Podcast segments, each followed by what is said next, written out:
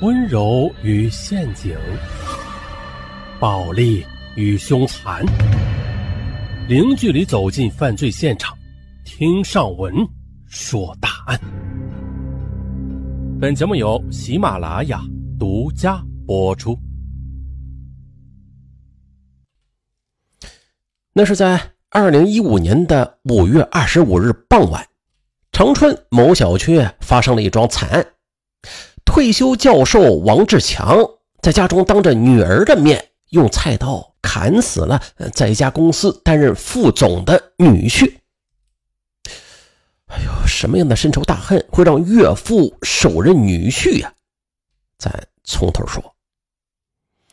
二零一二年五月，在办完女儿的终身大事之后，王志强感到轻松不少，随即就办理了退休手续。王志强，一九五二年出生，在长春某大学任教多年。两千年的冬天，妻子突然中风瘫痪，就失去了生活自理能力。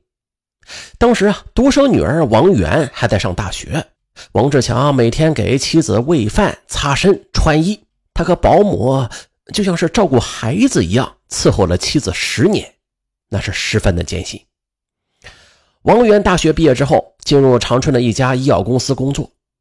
他的恋爱一直不顺，后来吧，公司副总陈立波对他产生了感情。陈立波比王源大十五岁，离异，有一个五岁的女儿，由前妻抚养。由此啊，王志强就不赞成女儿的恋情。可是女儿却铁了心，非陈立波不嫁。王志强被逼无奈，就提出了一个苛刻的条件。就是啊，陈立波必须买一套四室两厅的新房子，装修好之后，他和妻子也同时搬去住。这样一来，这女儿女婿啊可以帮他照顾瘫痪在床的妻子；二来，他在女儿身边也会比较放心。没想到陈立波就答应了。二零一二年五月十八日，陈立波和王源就举行了婚礼。由于陈立波是再婚，婚礼只是举行了简单的仪式。亲朋好友来的也不多，王志强好几回想发脾气，但是碍于女儿的面子，他便强忍着没有发作。其实，没有人知道王志强的心里有多苦。妻子瘫痪在床超过十年，他也压抑了十年。即使现在他已经六十岁了吧，但是他还是有一个男人正常的生理需求的。于是，每当夜深人静的时候，他也只能通过看书的方式来压抑着自己。可就在二零一三年七月的一天晚上，王志强心情郁闷，老伴睡着之后，他就去附近的舞厅去跳舞。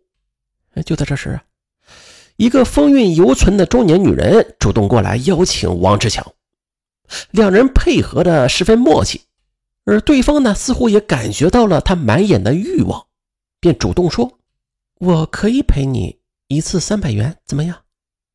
王志强一直为人师表，是个有身份的人。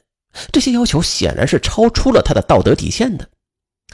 可是他多年没有夫妻生活了，心理和心理都是几乎到了崩溃的边缘。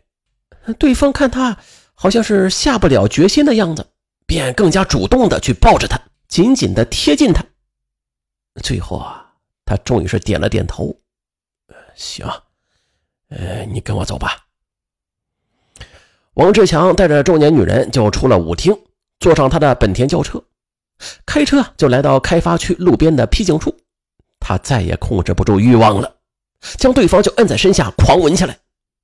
可就在这时，负责夜晚治安巡逻的民警恰巧路过此处，看着车子上下起伏有可疑之处，他敲开了车门，又看到二人在车内的后排是衣冠不整，并且还带着极度慌张的表情。巡逻民警立马就知道这是咋回事了。随即，将二人带回派出所去做笔录。王志强的心里十分害怕，情急之下，他只得硬着头皮给女婿打电话。陈立波就赶紧找到一个警察朋友。最终，王志强只被处以五百元的罚款。嗯，只是事后，王志强不得不放下架子，他就恳求女婿：“我这一时走火入魔，犯了不该犯的错误，你可千万不能告诉你岳母和媛媛呐，不然……”我这老脸就没地方搁了。陈立波答应了。不过此后啊，王志强很长时间在家里都抬不起头来，在遇到什么事情和女婿的意见相悖时啊，他就总觉得女婿是在故意和自己较劲儿。但是，他也不敢再坚持自己的意见，因为他有小把柄抓在女婿的手里呢。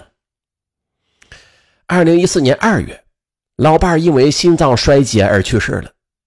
王志强呢，在办完老伴的后事之后，一心在家里帮保姆带外孙女，日子过得还算平静。五月二十六日，王志强参加同学会，他惊喜地发现了高中时的初恋情人刘静。这几十年未见了，刘静依然是端庄大方。离异之后，是一个人在敦化生活，生活是颇为清静。多年未见，二人寒暄一番，便留下了彼此的联系方式。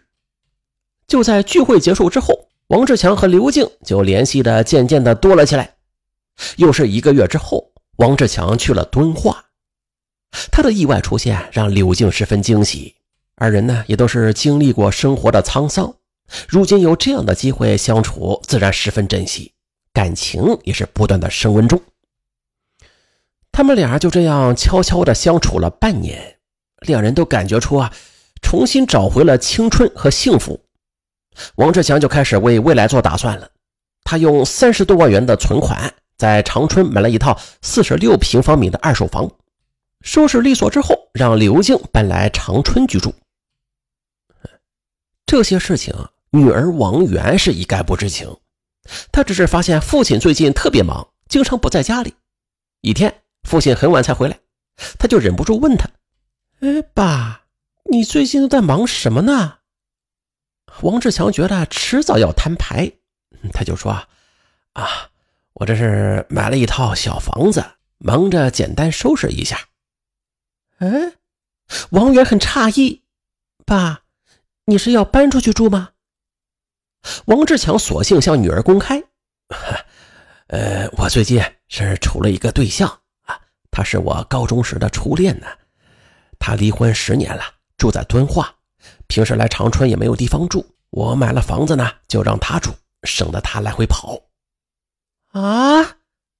王源听后吃惊不已：“爸。”这么大的事情，你怎么都不告诉我们一声啊？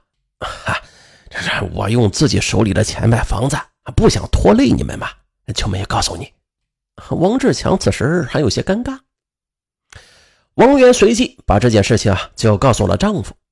丈夫陈立波听后很吃惊，可随即又笑着说：“哎呀，这又是黄昏恋，又是初恋情人，你爸倒是挺会生活的呀。”王源就听出了丈夫话中的讽刺，这是丈夫他也没有再继续说什么。也就在一个周末之后的晚上，王志强索性啊将刘静带回家吃饭，将恋情彻底公开了。陈立波和王源当时就愣住了。吃饭时，王志强对女儿女婿说：“呃，我和你刘姨啊，打算过几天就领证，呃，结婚之后啊，我们就先搬出去住啊。”如果你们需要我们帮着带孩子，我们随时可以搬回来。陈立波没有表态，简单的吃了几口饭，面无表情的就离开了饭桌。进了卧室之后，王源随后也进了卧室。她对丈夫说：“爸才六十多岁，自妈去世之后，他每天心情都不好。如今多个人照顾他，也没有什么不好的。我看刘阿姨人也不错，两人还是初恋呢。”有感情基础，咱们就同意了吧。可陈立波当即就表示反对，哼，还没结婚呢，你爸就花钱给他买房子，等结婚之后麻烦事会更多。你爸要是有个伴啊，我也不反对，但是别领什么结婚证。哎，现在孩子还小，单位家里的事情还有一大堆。你想，我们照顾爸一个人已经很不容易了，哪有精力再去管别人呢？再说了，这个刘阿姨也不了解底细啊。哎，对啊，王源一听也动摇了。随后，二人便跟王志强说：“这么相处的是可以，但是他们不同意他跟刘静去领结婚证。”王志强听后很不高兴：“哼，再婚是我自己的事儿，别说你是我女婿啊，就是女儿也无权干涉我的婚姻自由。”陈立波则说：“哎呀，爸，您在家里有吃有住，有孙女，有保姆陪着，妈才去世没多久呢，你能不能让我们省点心呢？嗯，翁婿之间意见相左，语言不合，多次发生争吵，矛盾是不断的激化。王元则夹在父亲和丈夫之间，是左右为难，不知如何是好。